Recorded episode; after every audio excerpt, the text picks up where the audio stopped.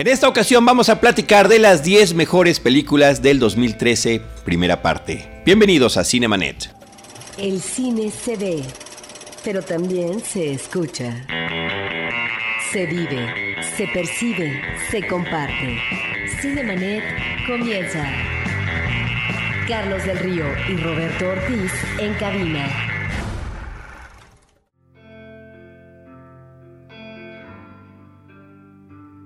www.cinemanet.mx es nuestro portal, un espacio dedicado al mundo cinematográfico.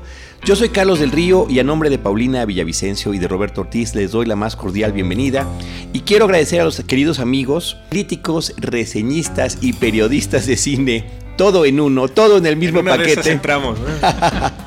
todo en el mismo paquete que nos acompañan el día de hoy para platicar de sus películas favoritas de este año que termina. Eh, le quiero agradecer primero que nada a Iván Morales que nos acompañe nuevamente. ¿Cómo estás, Iván? Hola, muy bien, muchas gracias por la invitación. Siempre muy contento de estar aquí. Muchísimas gracias. Darle la bienvenida por primera ocasión a Antonio Ponce. ¿Cómo estás, Antonio? Yo muy bien, nervioso pero bien. Editor de la revista Cine Premier. Eh, Carlos Gómez Iniesta, director editorial de la revista Cine Premier. Iván Morales, colaborador de la revista Cine Premier. Hola otra vez. Sigo contento no- de estar aquí. Es que no lo dije, perdóname.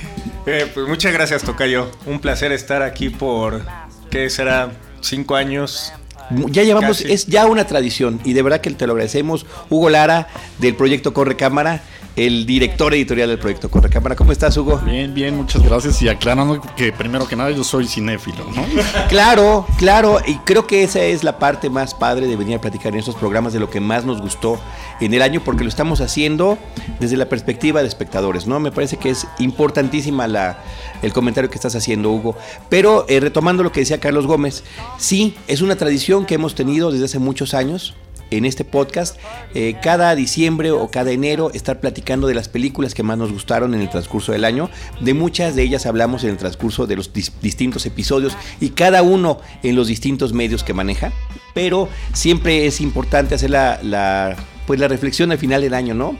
Como dicen, de lo bueno y de lo malo, en este caso de lo que más nos atrajo, y hacer la aclaración que hacemos cada año de cuáles son las reglas del juego. No hay unas reglas muy específicas en lo que tiene que ver con la lista que hacemos y para poder compartirla con ustedes que nos hacen el honor de acompañarnos, es que hayan sido películas estrenadas entre enero y diciembre del 2013, en este caso, eh, comercialmente, ¿no?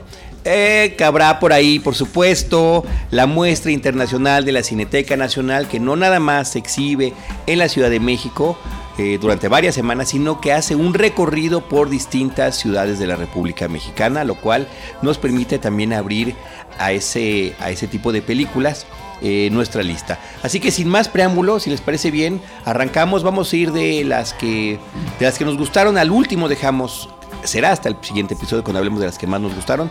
Pero arrancamos con la número 10 de Iván Morales.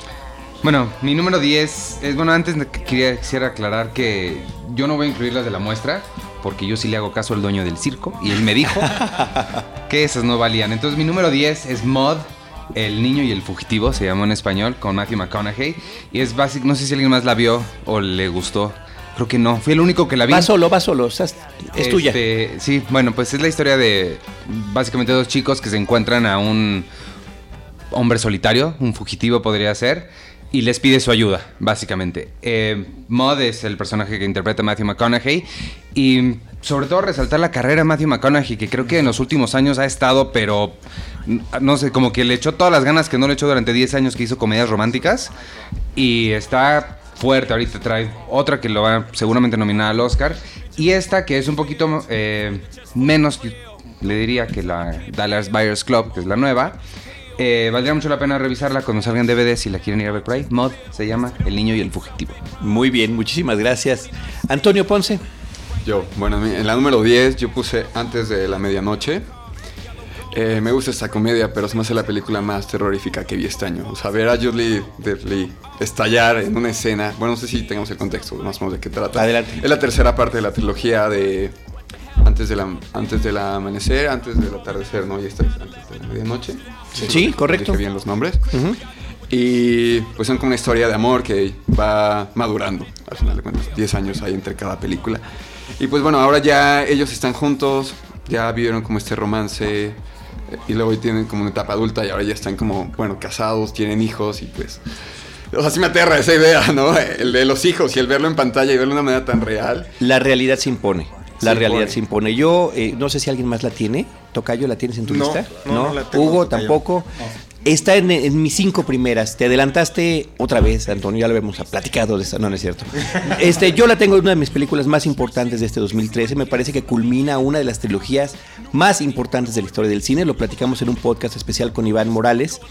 Eh, previamente, un episodio dedicado a estas tres. Si quieren, lo pueden buscar en, el, en la liga, del, en, el, en la página del programa estará la liga para que lo puedan checar. Pero efectivamente, es el cierre de una trilogía con nueve años de distancia entre cada película. Eh, y esos mismos nueve años son los que han transcurrido en la vida de los personajes. Esta historia que Richard Linklater iniciara hace 18 años eh, con Antes del Amanecer y que eh, nos lleva por este, por las diferentes etapas del romance, de la idealización del amor, de su culminación en una realidad y después el aterrizaje forzoso y terrible, efectivamente aterrador, en lo que es la cotidianeidad. ¿Y a qué nos puede llevar eso? Entonces creo que es una película o una trilogía que ha madurado de una manera impactante en, en la pantalla grande, eh, donde además los protagónicos son parte del, son guionistas también de la historia, ¿no? Me parece que es una de las películas más importantes y una de las trilogías más importantes que hemos tenido en la historia del cine, ¿eh? sobre todo por lo que también decíamos en aquel programa, que las tres películas tienen un estándar altísimo de calidad. No es como otras trilogías, la mayoría, que alguna decae, ¿no? Eh, o más de una. Entonces, estas tres me parece que están en un, en un lugar muy alto. eh, y que vale muchísimo la pena retomar esta película, que fue además, pues pasó, es como una película más o menos de corte independiente, nunca han sido taquilleras, ¿no? Pero este, creo que es importantísimo revisarlas, en ese contexto además, ¿no, Antonio?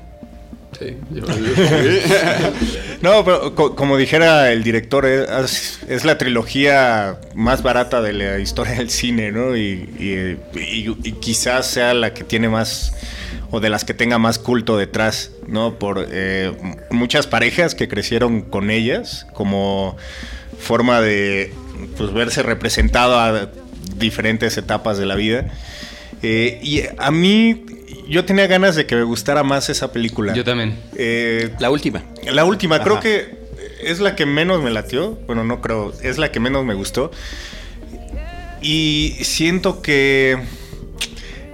No, no sé si sea por una cierta decepción de que siempre nos enseñaron que el amor lo puede todo.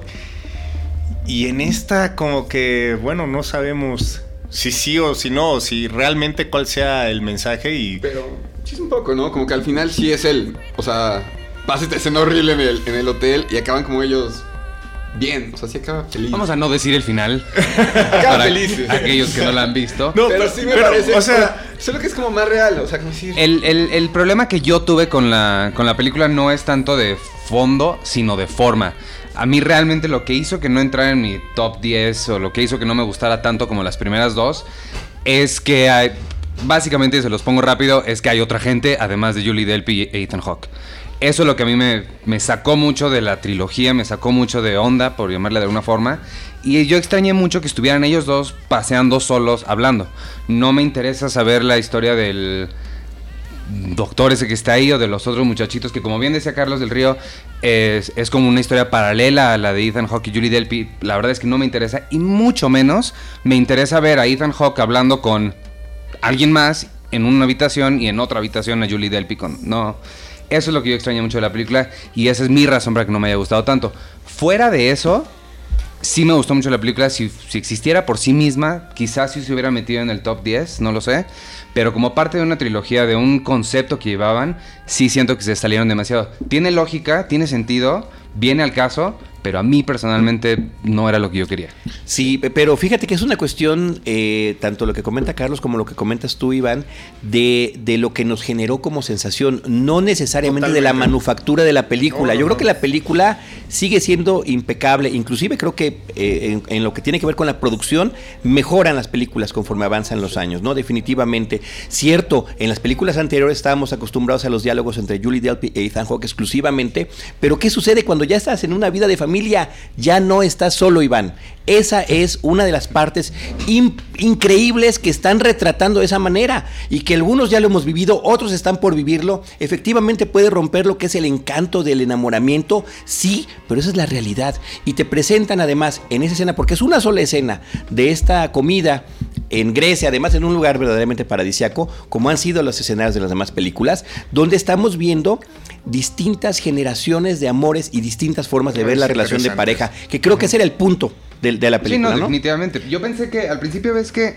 se suben al carro y van manejando y pasan. Yo pensé que toda la película iba a ser ahí. Y dije, wow, qué interesante. Toda la película en un carro. Y me recordó mucho a, a una película del año pasado. em, Certified Copy, en la que también tiene una escena espectacular de dos personas platicando en un carro. Y pensé que toda la película iba, iba a ser así. De repente ya empiezan a suceder otras cosas, que es lo que me sacó. Pero estaban las niñas atrás, pudieron haber despertado, dicho cosas. No sé, Sí. creo que sí había una forma de hacerla. Sí, sí, sí, pero bueno, creo que de alguna forma está justificado la forma en la que en la que está esta película. Yo me parece que es una trilogía imprescindible de la historia del cine. Así de ese tamaño lo pongo. Así Eso que sí. me parece que es muy importante. Gracias, Antonio. Carlos Gómez Iniesta. Eh, bueno, si pusiera uno en el número 10, sería el, eh, la producción metálica Through the Never. Eh, es, eh, eh, prácticamente es el concierto que presentaron aquí en México con alguna ficción ahí medio rara. La verdad es que disfruté mucho verla, o sea, en 3D, eh, poder cantar las canciones, no sé, a lo mejor es mucho mi fanatismo, pero se me hizo muy interesante que un- una de las bandas más grandes que hay en el planeta se haya atrevido a hacer un poco de ficción también, que presente a, a Dane DeHaan, que creo que es uno de los eh, jóvenes talentos que vamos a, eh, a tenemos que estarle echando ojo. Es un canadiense que hemos visto ya en True Blood, lo vimos en Poder Sin Límites, va a estar en Spider-Man la, segunda parte como este Harry Osborn. Y, y bueno, esa es, eh, la película es prácticamente el concierto y pues vaya, eh, me gustó nada más yo creo porque me gusta la banda. Excelente. Gracias, Tocayo. Hugo Lara. Eh, yo empiezo es con Trance, de la No. más reciente. La. No, esta es de las mejores. A mí sí me gustó, ¿no? No sé si alguien. Yo la apoyo, yo la tengo en el lugar número 9. Estupendo. Ahorita, ahorita intervienes también. Creo que es una, una, eh, una película que va en la tradición del, del, del género, ¿no? Del thriller, ¿no? Del film noir, ¿no? Con estas eh, giros de tuerca, ¿no? En una historia enredada, una historia donde eh, aparecen de pronto situaciones insólitas, ¿no? En este caso precisamente el tema de la hipnosis, ¿no? Alrededor de una banda de, ladrones, ¿no? Y del robo de una de una pintura de, de Goya, ¿no? Eh, con las, pues, las actuaciones de James McAvoy y de Rosario Dawson, ¿no? Y Vincent Cassell también, ¿no? Bueno, a mí las dos cosas por las que me gusta esta película. Ah, sale una temporada que salen solo películas para niños, entonces es como bueno ver un cine hecho para adultos, ¿no? Que no tenga que rebajarle la dosis de lo que vas a ver o que todo te lo fiquen. Y dos, creo que el personaje de Rosario Dawson él- es un buen personaje. Ah, sí, y depende- y no, y depende de eso, es un personaje fuerte, o sea, es un personaje bueno para las mujeres. O sea, sí es raro que en, en el cine, o sea, ves a las mujeres y pasan a segundo plano. O sea, una mujer la ves y no tiene un personaje tan fuerte como vendría siendo este. O sea, realmente son solo objetos para llegar a algo, para llegar a un contexto. Pero aquí el personaje de ella es muy interesante. El de ella te la pintan como la mujer indefensa, la eso. Y al final de cuentas, bueno, no voy a decir el final. Ella es la que pues acaba de maquilar este plan. Entonces es interesante ver eso, que creo que en Hollywood no construyen tan buenos personajes para las mujeres y ver un personaje así en cine soportando una película me pareció como fresco. Yo creo que sí tienes razón en todo lo que acabas de decir, excepto que, o sea, difiero en la interpretación de esta película. Creo que sí hacen falta este tipo de papeles para mujeres y es otra discusión de género que podemos tener si quieres. Pero en esta película a mí se me hizo, es una de mis tres más grandes decepciones, y no del año, en la carrera de mis directores favoritos. Porque es Danny Boyle. O sea, es Danny Boyle de Trainspotting. Danny Boyle. sí, Sí, sí. Y, y nos dio esta película que, pues, y, y Pues la verdad es que no. Yo creo que es una, es una película compacta, ¿no? Tampoco yo, a lo mejor tus A mí- expectativas en torno a Don, Danny Boyle eran demasiado elevadas. No, porque- Yo creo que cumple, ¿no? Cabalmente y, y con eficiencia, ¿eh? Yo, yo siento que justo esa es una buena palabra. Creo que eficiencia es lo que le faltó. A mí se me hizo demasiado complicada para su propio bien. Como que quiso. Como que la historia era demasiado sencilla y dijo, a ver, ¿cómo la complicamos? ¿Cómo la complicamos? Y le empezaron a meter demasiadas cosas encima que ya la vuelven, para, desde mi punto de vista, un poco incomprensible. Como, bueno, y tanto para eso, lleva el título de otra película que voy a mencionar. La, la podemos Pero no es describir con el título de otra incomprensible, película. ¿no? Yo, yo que totalmente. ¿no? O sea, ¿sabes? estamos como acostumbrados a ver la película. Y digo, yo la verdad la primera la vi cabeceé. La segunda la disfruté muchísimo más, ¿sabes? O sea, Yo creo que, va dando giros, ¿no? Le vas descubriendo. Creo que hay es. una diferencia entre complejidad, una película compleja y una película complicada. Siento que esta es una película complicada. No Lo necesariamente es, compleja. ¿no? Como, como lo exige el género. Yo creo que es eso. O sea, va más como para adultos. O sea, ya siento que. Es que ya ves las películas ahorita y todo está tan fácil y todo tan explícito que ya no te ponen como un reto. O sea, solo te sientas y la disfrutas sin cuestionarla, sin ponerte a analizarla un poco más. Digo, me recuerdo no esta película. mejor ejemplo de, de cómo, o sea, de cómo hacerlo, pero al menos lo intenta, ¿sabes? Y también sale la temporada que salía Monster University. Sí, que eran con películas ese- que dices. Con ese argumento que estás dando no estoy nada de acuerdo, porque eso es absolutamente circunstancial que la hayan puesto cuando la hayan puesto. Pero el, el hecho de que sea un poco un cine un poco más de adulto y pensado, sí me gusta esa idea, pero siento que no lo logró con esta. Pues eh, yo creo que sí. Y ese lo Y ese- a mí me entretuvo y bastante, Y le tocaba a Hugo hablar y es su película. Muy bien, Hugo. Ahí está tu película número 10. Ahora sí, para que te sigan peleando, sobre todo aquí mi, mi querido amigo Iván, que viene, como decimos, muy girito. Muy eh, filoso, ¿no? Muy girito. Le voy a dar, le voy a dar material ahorita para que. No, para que seguro va... no. Mi película número 10, que es además de las últimas en estrenarse este año, es El Hobbit, la, de la desolación de Smog. Ah, Sí, sí, sí, sí, definitivamente sí. Yo iba con bajísimas expectativas, al contrario de cómo iba Iván para ver la película de Danny Boyle. Porque la, la primera película, sí me pareció, la primera película del Hobbit, de Peter Jackson, en lo que es su nueva trilogía en torno a los personajes de Tolkien, pues me pareció, la verdad, aburrida. Me pareció que no estaba logrando generar y llenar las expectativas que había logrado crear con la trilogía original, siendo que se trataba de otro libro del mismo autor, que es un libro para niños y que no daba el material y no da efectivamente para tres películas, sino que están alargando una serie de situaciones. Sin embargo, me parece que la forma en la que está manejada la acción ya nos dirá ahorita Iván por qué está mal eso, eh, es muy entretenida y que esas dos horas con 40 minutos me pareció que fueron de las más sorpresivas que tuve en el año y me gustó mucho. A mí se me hizo absolutamente innecesaria. O sea, si, si hubiera yo llegado los últimos 40 minutos de la película, hubiera estado fantástica. Cuando llegan con el dragón, porque es a donde van. Todo lo anterior se me hizo, la forma en la que se la describió a mi esposa cuando salimos del cine es íbamos caminando y pasamos junto al mix-up y le dije, es como si ahorita nos metiéramos ahí y nos perdemos una hora y luego salimos y ya nos vamos al carro y ya. Porque no pasa nada. Van caminando hacia la montaña y de repente se meten en una serie de aventuras que no sirven de nada, ni aprenden nada, ni nadie se muere, ni nadie salva, nada. Salen y se van. Y la otra que no entiendo un poquito más en términos de, pues, de guion, digamos, es, a ver si tú me lo puedes explicar, Carlos, es por qué los elfos rescatan al hobbit de las arañas para después encerrarlo. ¿Cuál, cuál fue la conversación? Oye, mira, están atacando a ese hobbit, vamos a rescatarlo. ¿Pero para qué? Pues para meterlo a nuestra cárcel.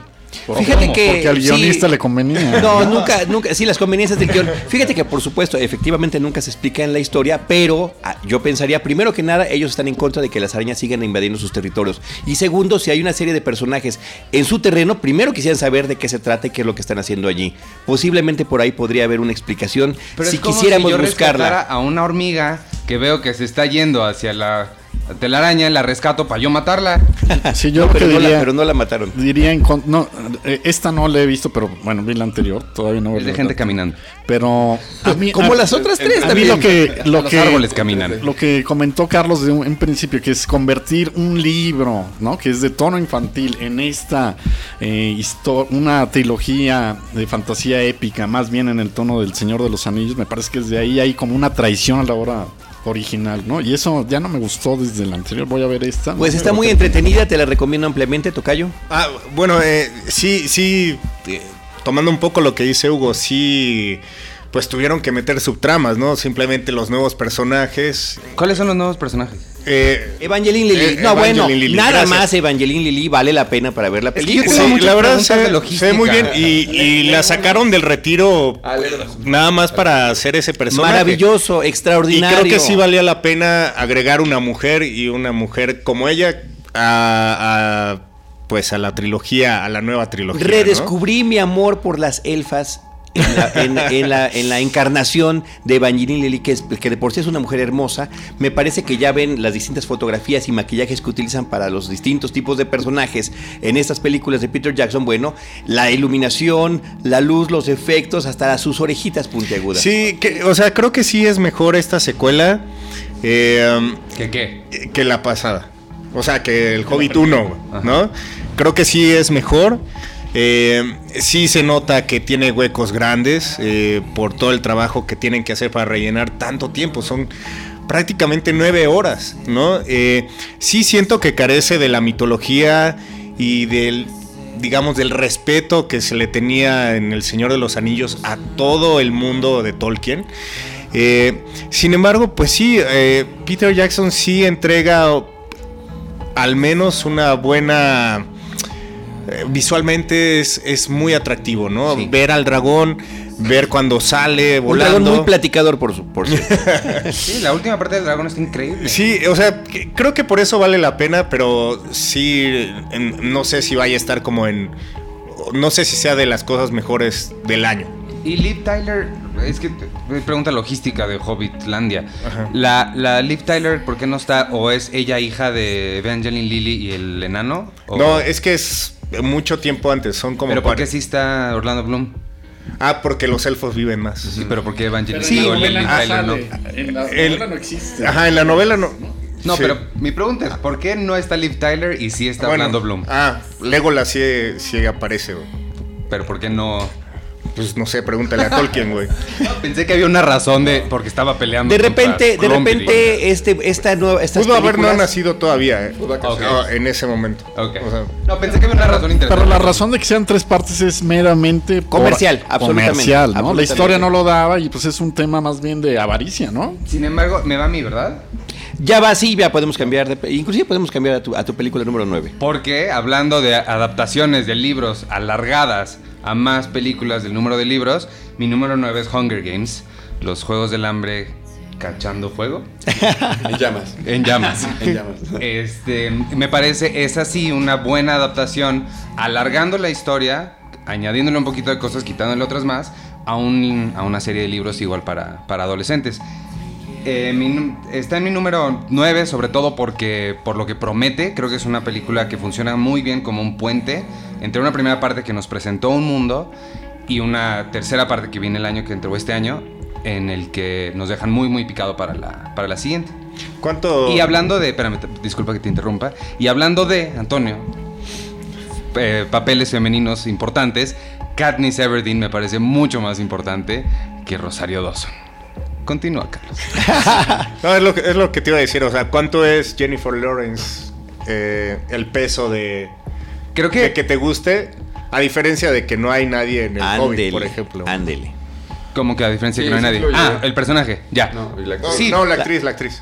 No, la actriz creo que no, no tiene mucha influencia, sobre todo en esta, porque yo sí siento que Jennifer Lawrence me gusta mucho, pero en los Juegos del Hambre siento que se pierde un poco ella eh, detrás de Katniss, porque el personaje de Katniss sí me parece que sostiene toda la película. No siento tanto que sea Jennifer Lawrence, sino Katniss. Entonces, si es la pregunta por ella, sí es mucho que ver ella. Muy bien. Pero yo sí la veo por Jennifer Lawrence. no, y si aparece, o sea, sí me gusta la película. Yo le iba a poner como en el quinto o sexto, no me acuerdo. Pero sí es una buena ¿La adaptación. tienes? ¿Está en tu lista? Sí. Ah, no, adelante. Sí, entonces es como, pero era mi quinto o sexto. Ok. Aparte me, me gusta eso, o sea, como que saque haciendo un buen fanbase, o sea, ¿sabes? Y ya no había eso, ya, o sea, se extraña como cuando era Harry Potter, que, que era como todo un fenómeno de ir a ver las películas. Entonces creo que esta es la que sí lo está logrando, está logrando como un nuevo fanbase, está haciendo como buenos personajes, o sea, independiente de Katniss, está complementada, bueno, quizá al menos es Pita, pero todos los demás hacen muy buenos personajes. O sea, esta Jaina Malone, ¿cómo sí, no? Jaina Malone se me hizo increíble el personaje, o sea, y es una- igual, una mujer fuerte. Entonces sí me parece una buena, una buena saga para, para los jóvenes. ¿Con cuál seguimos con la tuya? Yo justo iba a poner el 9 en trans. Ok. Entonces, pero ya la discutimos. Entonces. Eh, perfecto. Para que veas qué se siente con lo que me hiciste hace rato con, Ya, con ya antes de no la la medianoche. Eh, eh, la 9 para mí es El Conjuro de James Wan. Eh, creo que fue un buen año para las películas de terror. Eh, junto con Mamá, eh, producida por Guillermo del Toro y que puso a Jessica Chastain en eh, primero y segundo lugar de taquilla en Estados Unidos, cosa que no se lograba desde Leonardo DiCaprio y los tres mosqueteros. Este. Y creo que es una. Es una. Una película que también es biopic, se supone. Entonces me hizo muy interesante eh, esa mezcla. eh, porque incluso durante la promoción invitaban a. a- bueno, para los que no sepan, es eh, la historia de Ed, Lor- Ed y, y Lorraine Warren, que son, pues digamos que cazafantasmas. De monólogos, como se autodefinen ellos. Muchas gracias. Sí. Eh, y que bueno, se, se encuentran con lo que promocionaban también como su caso más terrorífico. Eh, es una muñeca que le pasa el, un, un espíritu a, pues, a una chava y, y bueno, pues es una película con todos los convencionalismos de exorcismos. Eh, y bueno, llegamos a una casa embrujada. Y vaya, de ahí la verdad es que yo no me esperaba tanto, pero sí fue grato asustarme y, y vaya, pues, caer en, en todas las trampas que me puso el director. Entonces creo que es uno de los mejores directores de, de terror y que vale la pena ver, ¿no? O sea, creo que el 2013 nos presentó buenas cosas para el género. Muy buenas. Yo este, voy, a, voy a intervenir. ¿Alguien más la tiene en su lista? No, yo la tengo dentro de mis cinco principales películas del año. Me parece que es una película que no nada más eh, logra su cometido de, de lograr esta sensación de suspenso, de terror y por supuesto también de sobresalto en la sala, que es efectista, sí, pero que funciona muy bien y que lo hace además eh, recurriendo a, a una técnica pues que tiene ya muchos años en el cine utilizándose sin grandes efectos especiales, sino que más bien es la atención que está logrando en, cada situación, eh, movimientos de cámara. Vaya, en el caso de Annabelle, la muñeca que aparentemente tiene vida, eh, en la primera parte de la película ni siquiera vemos que se mueva. Pero cuando de repente cae rodando una crayola cerca de los personajes que están en la escena, uno verdaderamente se asusta. Y estamos hablando de tres o cuatro minutos de la película. Ay, me dio James- miedo de nada más de escucharte. me parece que James Wan, además, la película ubicada en los 70 yo este asunto de que sea biográfica, bueno, lo, lo dejo de soslayo porque a final de cuentas eh, yo pienso que toda esta gente que se dice eh, que es de monólogos, cazafantasmas y demás, pienso que son charlatanes. Sus char- charlatanerías me parecen entretenidas. Están muy ¿no? buenas. Y, Y, aparte ideal- están documentadas. ¿no? Sí, sí, o, pues, uno puede decir que están... Porque fíjate que la película no dice basada en hechos reales, dice basada en los archivos secretos de los Warren, ¿no? Entonces ya bueno, o sea, vaya, ¿no? ¿Cómo vamos a si de saber por si sí cuando están basadas en hechos reales, eh, están idealizadas y están, eh, eh, ¿no? Eh, eh, retomadas y manipuladas, gracias Hugo, esa es una excelente palabra, manipuladas qué manoseadas están allá cuando vienen de los archivos. Eso no importa. Lo que importa es una película que resulte entretenida, atractiva y gracias porque el género lo necesitaba. Aquí tenemos de todo mezclado, eh, como dices, exorcismo, casa embrujada, fantasmas eh, y demás. eh, y maldiciones y todo ese tipo de cosas. No hay nada nuevo, de verdad, no hay nada nuevo que aporte la película, Sí, no. pero lo hace de una... Y estaría, se, se hubiera convertido en una grande si tuviera un elemento, que, algo que aportar. Lo que aporta es recuperar eh, una serie de elementos y presentarlos ya no con estos efectos digitales que no nos asustan y que no nos impresionan y que ya se puede hacer cualquier cosa. Y que todo el cine comercial está plagado de eso. Así que gracias a James Wan por esta película. Sí, y eh, nada más eh, para comentar que lo- parte de lo padre, Tocayo, es ya sabes qué te van a presentar y de todas maneras caes en la trampa. Eso- Totalmente, Creo que totalmente. eso es lo que hizo que estuviera en mi lista. Muy bien. Bien por el conjuro. Hugo Lara. Bueno, yo, eh, mi película número 9 es, eh, no es una película de terror, aunque tiene elementos de, de ella. Es eh, Halley, la mexicana que dirige Sebastián Hoffman. Y es una película que aprecié más eh, con, las, con el tiempo, ¿no? Eh, tal vez no inmediatamente después de salir de la sala. Sino ¿Qué pensaste cuando saliste de la sala? La me, verdad. eh, me pareció súper inquietante, siempre. ¿no? Desde que la vi, perturbadora, ¿no? Que es la, la historia de este guardia, ¿no? De un gimnasio que está muerto y, es- y se lo oculta a todos los demás, ¿no? Los demás no se dan cuenta que se está eh, pudriendo, ¿no? Eh, y me parece que es una premisa muy buena, ¿no? Muy inteligente y además eh, eh, llena de una carga de, metáforas simbólicas tremendas, ¿no? Y creo que eh, la resolución también es sorprendente, ¿no? Porque está hecha con. aprovechando los mínimos recursos que tiene esta película pequeña, ¿no? Para hacer una película de buen ritmo y con toda esta carga simbólica que decía, ¿no? Creo que es- una película que se aprecia más conforme uno las, la piensa eh, una y otra vez, ¿no? Muy bien, Halley. Eh, yo voy con mi película 9, no, 8 ya me toca, ¿verdad? 8, sí. 8, y veo por qué voy adelantado si yo soy el anfitrión. Porque eres el primero. No, el primero fuiste tú. Ah, Iván, bueno, No sé. la que sigue, y ya, y otra vez va, ni modo, con Antonio, El Gran Gatsby, la película de Baz Luhrmann. Eh, Yo sé que tú la tienes en un lugar mucho más alto, ahorita, ahorita te cedo la palabra, pero eh, creo que, eh, como diría el chavo del 8, sin querer queriendo, Baz Luhrmann nos entrega con esta, y, a mí me cayó el 20 viendo la película, una trilogía de amores eh, que estaban, eh, de amores trágicos, de amores que estaban predestinados a no poder completarse.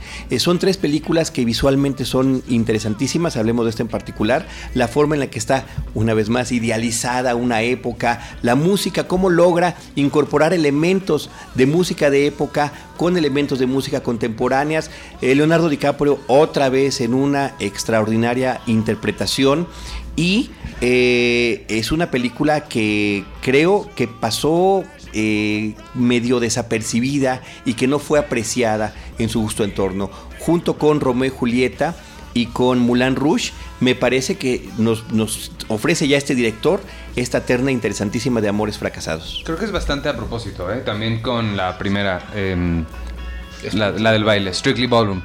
O sea, quitando Australia, creo que es un tema que le interesa mucho a... Quitando Australia porque está muy fea. Hay que quitarla. Sí. Lo metimos a Australia. Sí, digo, yo, yo mucho me preguntaba por qué me gustaba esta película, ¿no? ¿En qué lugar la tienes además que es importante? Sí. Sí, la, la puse en primer lugar. Muy bien. En primer lugar puse Baz Luhrmann.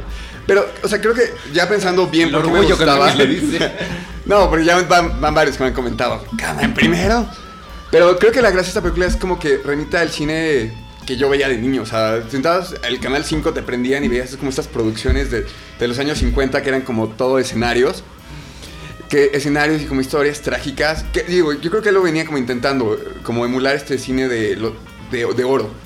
Y ahorita no lo vemos, o sea, ya murió un poco como ese cine, ya todo es más como, pues sí, también hay mucho, aquí todo es pantalla verde, ¿no? Al final de cuentas, pero lo logra, o sea, eso es lo que me gusta, como combinar el cine clásico de los años 50 como con el cine actual, ¿no? O sea, el 3D sí creo que es como una, le aporta algo a la película, es parte del lenguaje de la película, pero ves así el vestuario, ves, o sea, ves cada detalle de la película, cómo está cuidado, los escenarios, o sea, las casas se me así, que digo, no existe, o sea, ya es como, es un poco como un mundo que él crea y, y que al final sí podría existir.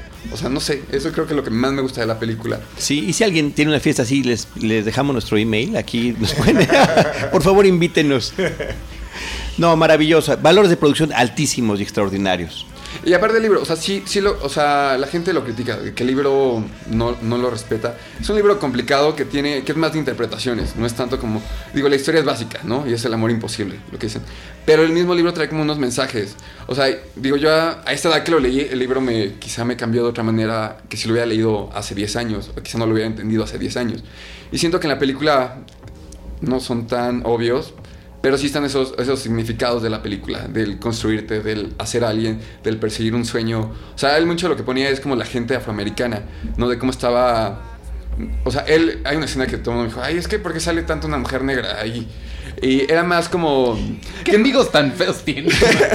Sí, no, pero lo que decían era además como de esta invasión, o sea, de la importancia que tiene ahorita eh, la gente afroamericana en Estados Unidos. ¿Sabes? La música la hace Jay-Z, que ahorita si lo ves es músico más importante de Estados Unidos, ¿no? Al lado. Entonces, él como que lo va poniendo ahí, y quizás si la ves dices, ay, esta película ya, men, dos horas 40, ya me aburrió, ya quítenla, ¿no? Pero sí tiene como cosas que sí, eh, es de verlo más allá. Yo creo que algo bien padre que tiene Baz Luhrmann es esta creación de lenguajes. Creo que desde Strictly Ballroom la película, te, los personajes se hablan a través del baile. En Romeo y Julieta se hablan a través de Shakespeare, que no importa tanto qué están diciendo, porque igual y muchos no entendemos el lenguaje shakespeariano, pero entiendes lo que está sucediendo porque ese es el, el vocabulario que utiliza esa película. Moulin Rouge es igual a través de la música. Y en esta... De la música pop, además. De la música pop, ajá, exacto. y, y, del amor. Y creo que en esta el lenguaje que utiliza es el lenguaje de la opulencia. Creo que a través de lo que los personajes tienen y dejan de tener y quieren, es que nos está relatando la, eh, esta historia. Que es mucho lo del libro. O sea, el libro empieza de... O sea, de eso trata el libro, ¿sabes? De que puedes tener el dinero, pero hay cosas que no se pueden comprar con el dinero. O sea, y no es solo el amor, sino la clase, todas esas que dice, parece de los años 20, pero seguimos siendo una sociedad así. Y también algo que decías, o sea, padre de esta película, es que él viene de teatro. Al final de cuentas lo que él quiere es como que tú estés en una experiencia de teatro. Que y llevar, lo logra. Llevar esto. Y el 3D ayuda. Ajá, y el 3D lo ayuda. O sea, siento que es, después de Hugo, esta es la segunda, digo, ya después llegó Gravity. Pero esta película logra que el 3D te transporte, o sea, que estés ahí como en una obra de teatro. Y es. Creo sí. que es algo que. O sea, que él trae y que lo logró en esta película. Y, y, bueno, aquí en defensa siempre hablamos dependiendo de si nos, si nos conviene o no, pero cuando eh, las adaptaciones, la gente se queja de las adaptaciones, a final de cuentas están, está cambiando de, de, de, formato. Y en el cambio de formato, el autor se puede dar sus libertades. Sí, están ahí los elementos de Scott Fitzgerald, pero efectivamente es una obra que ya la hace propia Baz Luhrmann a través de esta película. Muy bien. Iván Morales, ¿qué película sí, sigue? Bien, número 8. Me voy a dar un brinco a México y hablar de tercera llamada. Fue mi película favorita mexicana de este año. Me, me, encantó la película. Creo que es una. En un año en el que tuvimos super éxitos mexicanos, me parece que este es un super éxito en términos de narrativa. En términos de cómo se cuenta una historia, en términos de cómo se crean unos personajes. Y sigue estando en comedia. Y y pues ya no tengo mucho que decir al respecto, además de que me encantó. No, bueno, pero un elemento importante, no está en mi lista, pero es una película que me llamó mucho la atención este año. Hugo y yo tuvimos una entrevista con el director y con una de las actrices. El elenco que logra reunir en Bueno, la pantalla eso- las distintas generaciones, no nada más de gente de cine, eh, que, que lo hace con, con Luján y con Silvia Pinal en la pantalla, ¿no? En el escenario. Ricardo Blume, ¿no? Correcto. pero también gente de, de teatro y hasta de televisión y todos se comportaron al nivel de lo que, me- de lo que necesitaba esta película. Y bueno, Karina Gidi, que para mí es la mejor actriz que tenemos hoy en día por mucho. Eh, tercera llamada está en sexto lugar mío. Ah, muy bien. Eh, y sí, mucho es el elenco, pero también es ver al ver a ese elenco alguna vez es sagrado, como Silvia Pinal diciendo peladez y media o funcionando como una líder sindical, Ajá. ¿no? Que de hecho que lo es. es, ¿no? Pero que eso el público no lo ve, ¿no? O sea, es me, me gusta el equilibrio que hace entre eh, una película de industria, eh, Insider, ¿no? Eh, todo, lo, todo lo que cuesta levantar un proyecto para que llegue alguien y de un, de un plumazo te lo tire, ¿no? O un actor. Eh, eso me gustó. eh, yo aplaudo este, este tipo de, de cine que, vaya, está en la comedia, pero no es la comedia facilona, no es el pastelazo, ¿no? Y, y vaya, eh, eh, se me hace raro que. Y bueno, y al mismo tiempo entiendo por qué que esté en décimo lugar de taquilla nacional, eh, por arriba de cosas como, digo, por abajo de Melate Chocolate, por ejemplo. Pero sí entiendo que muchas personas eh, puedan encontrarla un poco, pues, que no le encuentren todos los chistes que a lo mejor nosotros que trabajamos en este medio más o menos, esta se enfoca en el teatro, eh, sí encontramos, ¿no? Como eso, eh, divas, eh, la lucha con los productores, eh, tener que agradarle a la gente que esté metiendo el dinero, incluso al público, pero vaya. La lucha con el staff, ¿no? O sea, está en todos los Eh, niveles. uf, está en todos los niveles. es- y, y que son muy buenas también, ¿no? Y que son personajes que a lo mejor son de televisión y que generalmente los hacemos menos porque son de televisión, pero aquí están muy bien y funcionan muy bien. Y está padre que los hayan puesto en esos lugares, ¿no? Bueno, eh, no está en mi lista, pero yo agregaría, además de esta película, que es muy interesante el trabajo que hace eh, Francisco Franco, el director, ¿no? Con, para narrar una historia coral, ¿no? De varios personajes, aunque claramente hay dos o tres que tienen el peso mayor, ¿no? El de Irene Azuela, el de Karina Gidi, ¿no? Pero eh, es un conjunto numeroso de actores y cada uno con su propia historia, ¿no? Y logra un equilibrio bastante eh, eh, afortunado, ¿no? Cada uno logra lucir eh, su momento en la pantalla. Hablando de directores de teatro, pues este es un director de teatro que dirige cine, ¿no? Como Baz Luhrmann. Eh, sí, Francisco Franco. No, y además también trabaja en, y además Oh, también bueno. traba- pero lo hace. este tocayo y además también trabaja en televisión. O sea, de ahí que tenga la posibilidad de llamar a toda esa gente con la que ha trabajado en diferentes momentos para hacer esta película. Y el uso finalmente de un teatro como el escenario principal y que es un teatro de verdad, no es Otro un- personaje más. Ah, ¿no? es un personaje más de la película. Así que sí, interesante inclusión de esta película. Muchas gracias, Iván. Antonio. Yo creo que voy a ser un poco odiado por la 8. Es Thor, un mundo oscuro. pues es simple.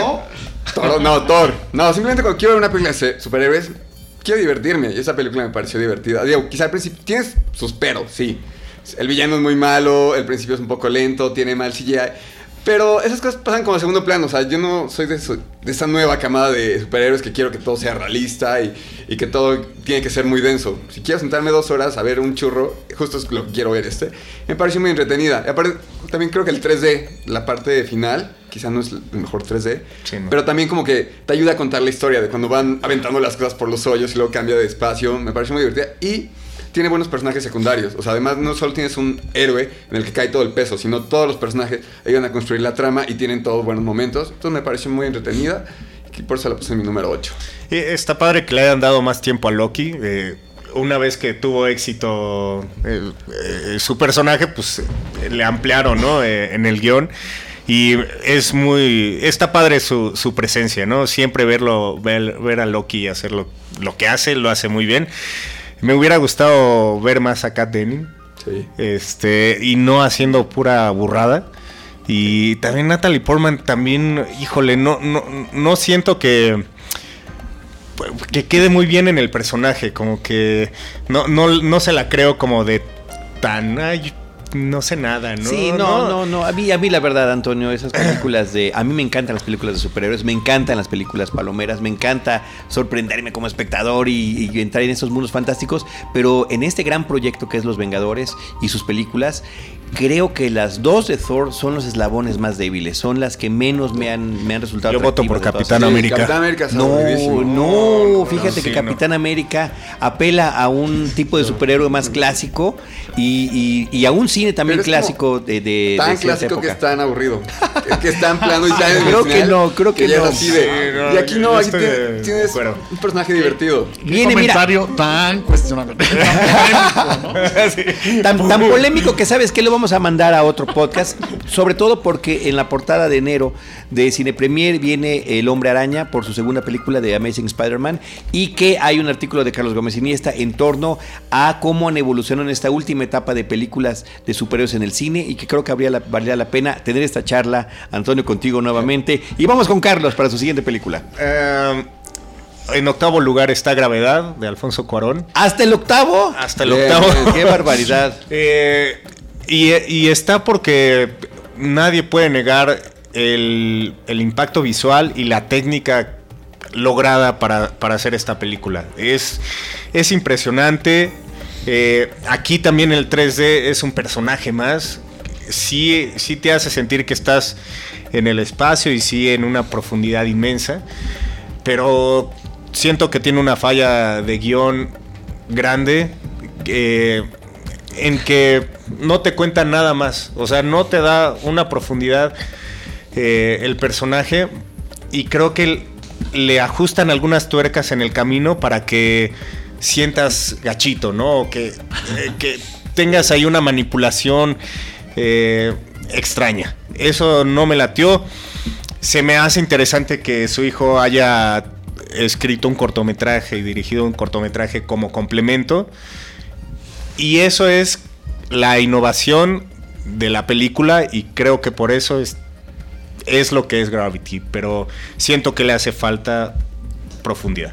A ver, ¿quién más la tiene en su lista? Yo, yo- yo Yo la la tengo. Todos. Yo la tengo. La tenía en el, bueno, en el número 3. Es una película que yo disfruté mucho, ¿no? También estoy de acuerdo que eh, técnicamente es virtuosa, ¿no?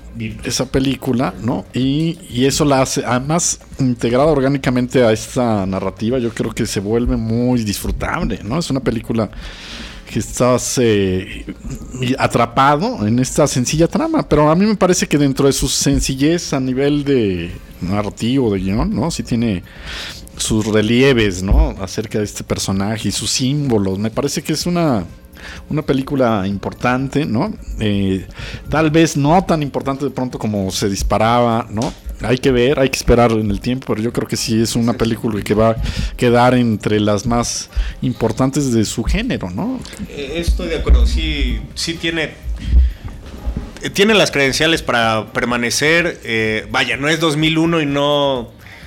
eh, Quizás si buscamos como profundidad de 2001 Odisea del Espacio, Creo esta que queda no- muy creo corta, que no es ni pretende Pero- serlo, ¿eh? Exacto. Pretende serlo, sí. Exactamente, o sea, si fuera por eso, estaría muy corta, ¿no?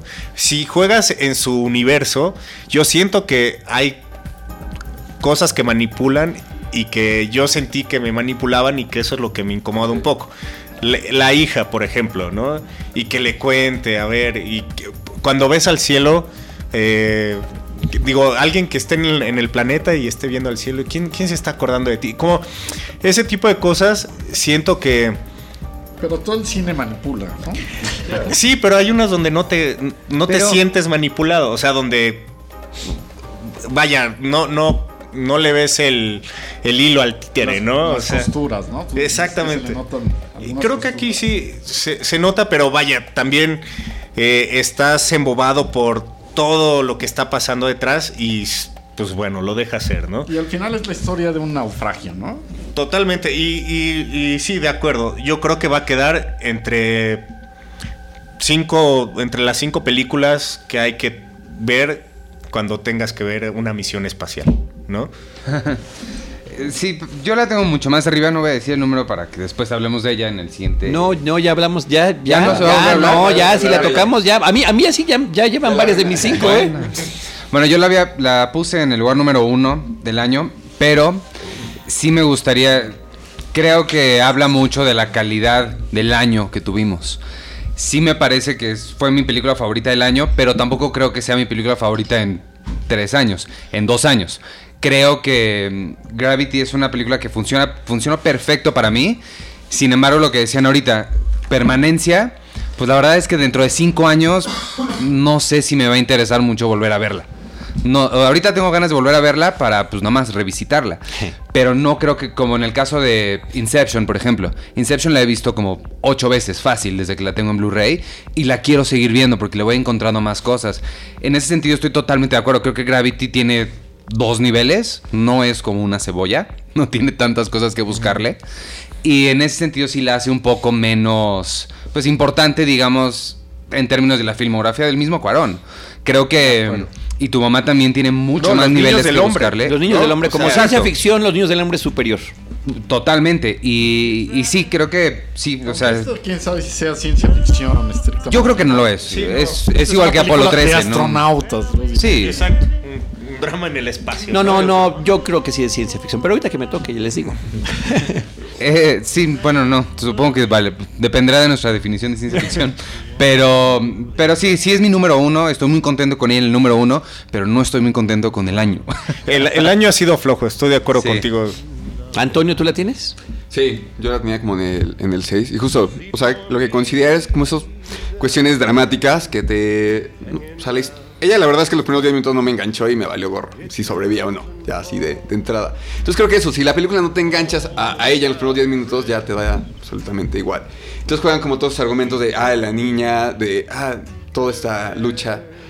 Que sí, no, no me convenció. Creo que el valor de la película está en la producción, ¿no? Y cómo cambió el... O sea, creo que sí está revolucionando el cine, el 3D. Ya es parte de para narrarte algo, ¿no? Entonces, le veo más como más valores de producción que como una película dramática. Pero o sea, yo creo que también hay que reconocer que a nivel guion, que es dos personajes, ¿no? En un entorno pues, prácticamente eh, aislado, ¿no? Pues eh, lo logra bastante bien, ¿no? Con una eficiencia, eh, pues, eh, destacable, ¿no? A nivel narrativo, Claro, y- ¿no? y donde ¿no? de pronto este villano pues, son los, eh, los meteoritos que van y vienen, creo que es bastante bueno y notable. ¿no? Bueno, a mí, a mí me da coraje que, o sea, habiendo tenido ese escenario y esa técnica, le haya faltado guion. O sea, como que siento que tenía la oportunidad para hacer una obra maestra y, y le falló. Yo siento que. Yo sí la colocaría como obra maestra. Digamos, si existe tal cosa como una obra maestra menor. así la pondría, Una A pero. menos. Sí, ajá, exacto. Pero O sigue. sea, es imprescindible, güey. Sí. Sí, ¿no? exacto. Y va a ser durante Pero hay más. y- es como, eh, como en, en la granja de animales. Todas, las, todas estas películas son obras de arte, pero hay obras de arte que son más obras de arte que otras, digamos. Y creo que sería interesante también compararla, verla como en una dupla con la nueva de JC Shandor, que es el que hizo Margin Call el año pasado, con Robert Redford, que se llama All is Lost. No sé si alguien tiene aquí el dato de cómo se llama en español. Mm, all is lost. All is lost. Algo así como todo está perdido. Sí. Y es Robert Redford en un barco naufragando sin un solo diálogo toda la película. Estuvo en el Festival de Morelia. Eh, estoy de acuerdo, Y tienes es razón. muy interesante ver esta construcción sin personajes, bueno, casi sin personajes en un en un navío varado. Sin. George Clooney. George Clooney. Sin George Clooney, Bueno, pero con Robert Redford, exacto, que es el George Clooney de su época. Por- y y es, es un buen ejemplo porque Robert Redford no, no da ningún diálogo para decir, pobre güey. Ay, estoy perdido". No manches, ¿no? Hay alguien que lo espera, ¿no? Alguien que murió. No, no, no. O sea, aquí es la batalla del hombre contra la naturaleza, ¿no? Y eso creo que es mucho más grande que tratar de, hacerte sentir mal, ¿no? Lo que siento que eleva Gravity sobre esa es toda la onda técnica de la que ya hablaron. Sí. Bueno, yo la tengo en el número uno. Para mí fue la película más impactante eh, de este año como experiencia en la sala cinematográfica. La vi con ustedes en el aniversario 19 de la revista. Carlos Gómez Iniesta tomó la palabra antes de que empezara la, la película y dijo, están a punto de ver algo que nunca hayan visto. Y yo nada más me eché para atrás. Dije, "Ah, Pues no, voy, tocayo, premier". voy. No, me puse por supuesto absolutamente escéptico y quedé absolutamente sorprendido cuando estaba viendo la película. Creo que sí es una película, bueno, primero que nada, resaltar lo que todo el mundo ya ha dicho, es una película virtuosa, es una película impecable, im- impecable es una película sorprendente. Lo que hace visualmente Lubeski y, y Cuarón en esta concepción de, los, eh, de unos planos secuencias increíbles en el espacio, me parece fantástico. Logró otra cosa que jamás hubiera imaginado que sucediera. Yo como fan de la ciencia ficción siempre he querido ir al espacio, ahora ya no, después de ver esta película. me parece... Ya no quiero ser autor. Ya no. Me parece que eh, esta sensación efectivamente de, de vivir prácticamente lo que sería una experiencia en el espacio en, eh, no, en subjetiva está padrísimo, me encantó. Y que sí es ciencia ficción, y, y no depende de tu definición de ciencia ficción, hay una sola definición de ciencia ficción. ¿Cuál es? la ficción de la ciencia, ¿no? Es lo que creas en torno a lo que hay de ciencia que existe hasta el momento, qué cosas puedes tú proyectar. Y puedes proyectar cosas que podrían o no suceder, como esta lluvia de meteoritos, que aparentemente está basada en una teoría, pero ya dijeron unos científicos que tal cual así no sucedería. No importa, es una ficción de la ciencia. Pero entonces cualquier película Sí. es ciencia ficción. Si No. utiliza un carro, ya es ciencia ficción. Sí, es que No, a lo mejor nos confundimos como un futuro distópico, ¿no? Sí, no, no, no necesariamente distópico, Tocayo, no necesariamente Según yo es distópico, donde la ni utópico ciencia- tampoco, ¿no? donde la ciencia toma importancia dentro de la trama en términos de cosas que no podrían suceder. No. Pero esto sí podría No te puedes suceder. salvar con extinguidor. Esto Por sí ejemplo. podría suceder. ¿No? Eso fue lo que dije. El tiempo de duración de los cohetes retropropulsores que trae George Clooney no podría durar tanto tiempo, ni tampoco estaría dando vueltas y demás. A final de cuentas Sí, está haciendo una ficción de lo que podría suceder y en este traslado entre naves, entre base espacial y base espacial, a mí me pareció interesantísimo y creo que sí es un poquito como una cebolla, aunque tú digas que no, ¿eh? como nos ha explicado a Shrek. Sí, pero tiene tres niveles en lugar de 25. No, no, no, 25 no tiene, pero creo que sí tiene varios. Hay una serie de simbolismos en cada una de las bases espaciales que visita, de eh, elementos que son culturales a cada país y también inclusive religiosos, ¿no? Eh, y por supuesto sus grandes homenajes a películas como 2001, claro, ahí están también. Decíamos hace rato que no busca ser 2001, no pretende serlo, ni pretende sustituirla, pero no puedes dejar de hacer una referencia a la película más importante que se ha hecho. Y está padre que sea tu referencia. Claro, por supuesto, por supuesto. A mí me encantó. Así que ahí quedó en el número uno. Y Sí. esperamos que Lubeski ahora sí gane Debe el. Oscar. No, o sea, pero no, no. no sé qué más tiene que Pues, hacer. Yo tampoco lo sé. O sea, estos planos secuencia son... Sí. Son Alguien, alguien me comentaba que, que era también. fotografía de algo que no existía y que era puro efecto eh, visual. Sí, pero hay una concepción y una construcción de por dónde tiene que pasar la cámara. Ese es, que- trabajo de Y si ganó. Avatar, Y, esta puede ganar. y yo creo y que... también fue construido así. ¿no? Yo creo que ya es hora de empezar, digo, no aquí en esta mesa nosotros, pero ya es hora de que la Academia o alguien empiece a redefinir sus conceptos de qué debe ganar, porque entre este tipo de cosas, entre las actuaciones de gente que no está ahí como Leonardo DiCaprio. como Scarlett Johansson este año con Her o Andy Serkis cada año, O Leonardo DiCaprio cada año. Este, creo que ya es hora de que, DiCaprio. de que redefinan estas cosas de qué significa fotografiar algo, qué significa interpretar algo, ¿no? Sí, pero en el caso de Lubeski no nada más es por esta película y por esta concepción, sino Sí. que lleva ya Sí, cuatro o sí, cinco no, claro. nominaciones, Sí. películas importantísimas, visualmente increíbles. Es uno de los mejores cinefotógrafos del mundo. Eh, de y se tiene que ir al espacio para demostrarlo. bueno, pues a ver si ahora sí, con Y esto. se marea, como. Yo creo que es el único Oscar que tiene seguro la película. Sí, yo también. Yo creo Bueno. que... O sea, solo falta que no lo nominen. No, no, Yo no, creo que tiene no, como dos seguros. Sí, yo pero creo que ya no hay Yo- que decir que es seguro el Oscar. No, no, no, no. Pero vaya, se desde. sentía la vez pasada. Sí, Sí, ciertamente. es cierto, güey. Bueno, vamos a tener que dejar hasta aquí este programa porque ya llevamos casi una hora y por respeto a nuestra audiencia nos iremos a la segunda parte. Iván Morales, muchísimas gracias. no, pues de qué. Antonio, Antonio Ponce, Acá los veo. Carlos Gómez Iniesta, Esperen el top 5. Hugo Lara, Gracias y saludos. muchísimas gracias. Paulina Villavicencio, nuestra productora, eh, y a nombre de Roberto Ortizo y Carlos del Río, les recuerdo redes sociales, facebook.com diagonal cinemanet, arroba cinemanet en Twitter, cinemanet1 en YouTube y nuestro portal cinemanet.mx. Vamos a la segunda parte en el próximo episodio y nosotros estaremos siempre en Cinemanet esperándoles con cine, cine y más cine.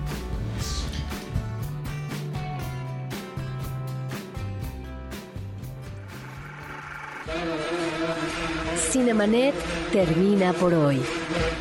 Más cine en Cinemanet.